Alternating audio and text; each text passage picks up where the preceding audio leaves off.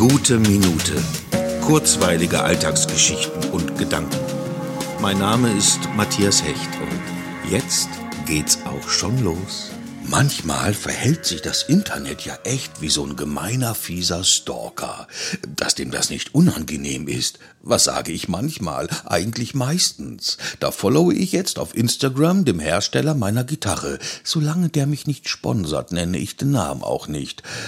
Englisch ausgesprochen würde er Furge heißen. Naja, auf jeden Fall, wie gesagt, follow ich dem jetzt. Und kaum habe ich diesen Button gedrückt, erscheinen auf meiner Seite mit vorgeschlagenen Beiträgen ständig irgendwelche Gitarrenhersteller. Die wanzen sich sofort dran und denken jetzt, nur weil ich dem einfolge, würde ich ihnen jetzt auch folgen. Das ist doch traurig, ja fast bemitleidenswert. Haben die es so nötig?